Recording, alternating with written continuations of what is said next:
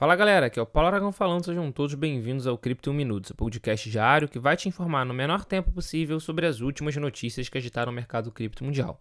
E sem sombra de dúvida, a gente precisa começar o Cripto 1 Minuto de hoje falando da intensa desvalorização que o Bitcoin e, consequentemente, todas as criptomoedas do mercado estão sofrendo nas últimas 24 horas. No momento de gravação desse episódio, para vocês terem uma ideia, o Bitcoin está custando seus 26.470 dólares e o Ether, o Ethereum, está custando seus 1.679 dólares. Vale ressaltar que essa queda acabou sendo puxada por diversos motivos em específico que aconteceram quase que simultaneamente. Apesar de tudo isso, tiveram sim algumas boas notícias de ontem para hoje e são essas notícias que a gente vai também abordar aqui no episódio do Cripto 1 Minuto. Mas é claro que a gente precisa começar pela por uma das justificativas, talvez, dessa queda.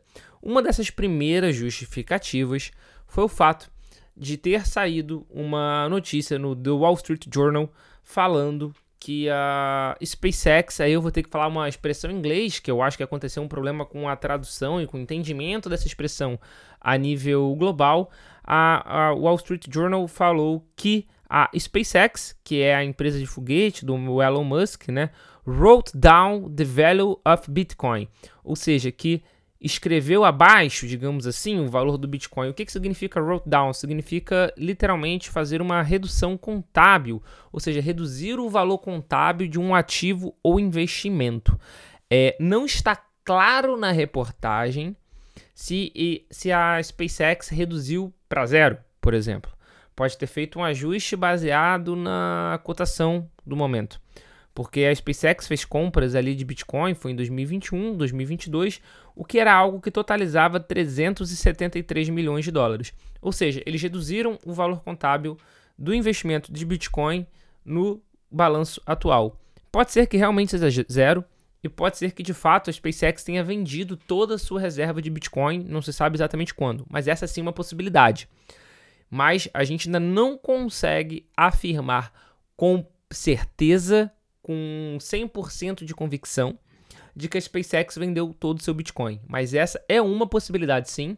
E isso fez com que criasse também um food, criasse um Panixel e muita um Panixel moderado, mas mesmo assim, esse foi um dos fatores que causaram liquidação de diversas posições alavancadas, o que gera, consequentemente, uma queda ainda maior.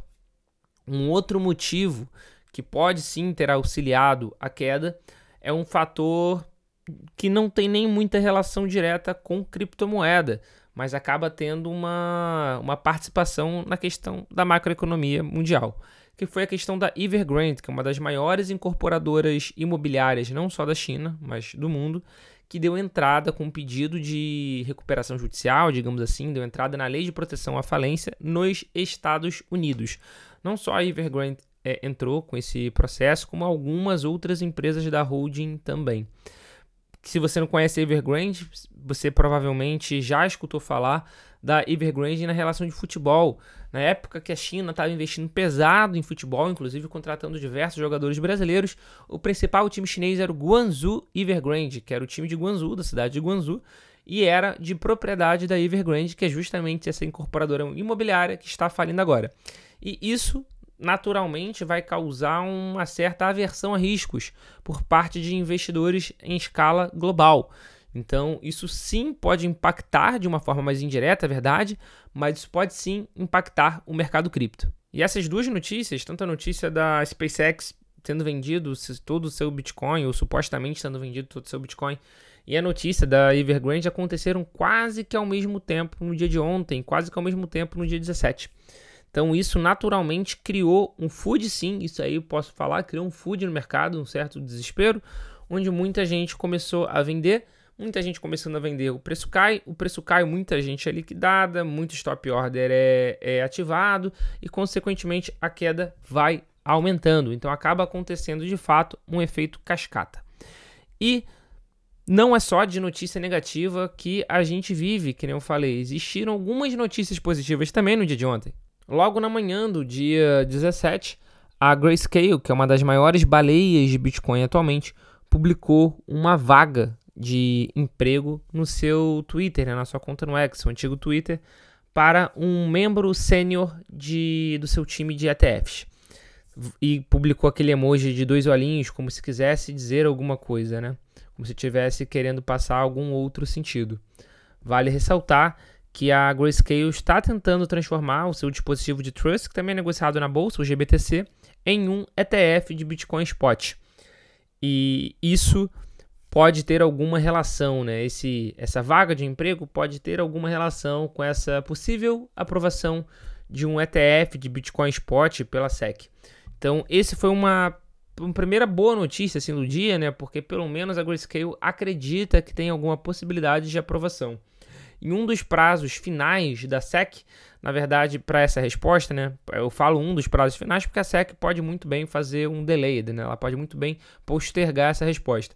Mas o prazo expirou essa semana, mas geralmente a SEC deixa para responder na sexta-feira. Então, provavelmente, ao longo do dia de hoje, a gente vai ter alguma novidade sobre isso. Eu, particularmente, eu, Paulo, acredito que isso vai ser postergado, vai, vai virar um delayed.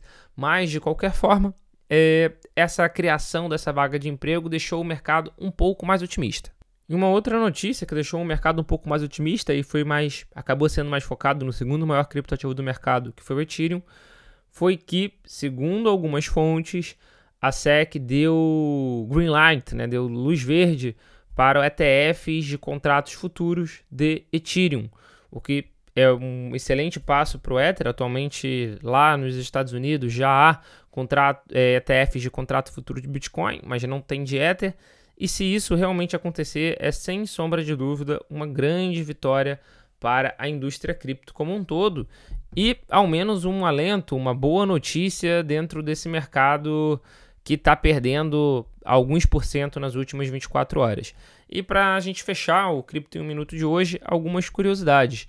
Com essa queda, a Ripple, o token XRP né, da Ripple, devolveu 100% já da sua alta desde que teve a vitória contra a SEC na justiça, ou seja, toda alta, é, toda alta obtida após vitória judicial já foi devolvida, já foi perdida. Uma outra curiosidade é que a Coinbase, uma das maiores exchanges do mundo, especialmente ali na América do Norte, anunciou que vai suspender o trade de USDT, DAI e RAI para usuários canadenses devido à legislação local.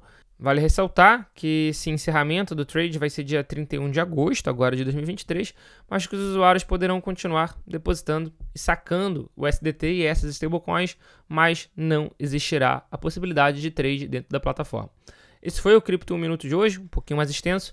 Muito obrigado pela sua companhia, pelo seu apoio.